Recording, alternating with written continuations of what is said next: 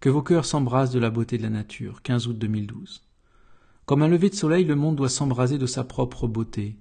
Le ciel de vos pensées doit devenir cet infini de couleurs. Laissez la chaleur et la douceur vous imprégner doucement, puis fermez vos yeux et ressentez cette énergie.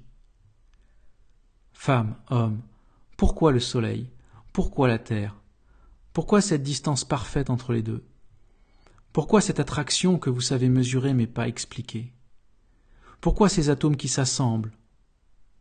Homme moderne, vous n'avez pas saisi le quart de ce qu'Épicure avait compris. La nature est un miracle, un objet divin, et vous ne savez plus en voir la beauté. Vos yeux sont rouges de haine et de sang, votre argent vous transforme en bête immonde. Mais quel papillon voudrait de vous Aucun.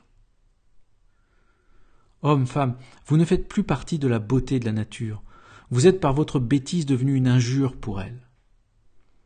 Croyez-vous que l'on puisse ainsi salir, massacrer et détruire un objet divin comme la nature? Croyez-vous vraiment que rien ni personne ne viendra la protéger de vous? Arrêtez. Vous en avez encore le temps.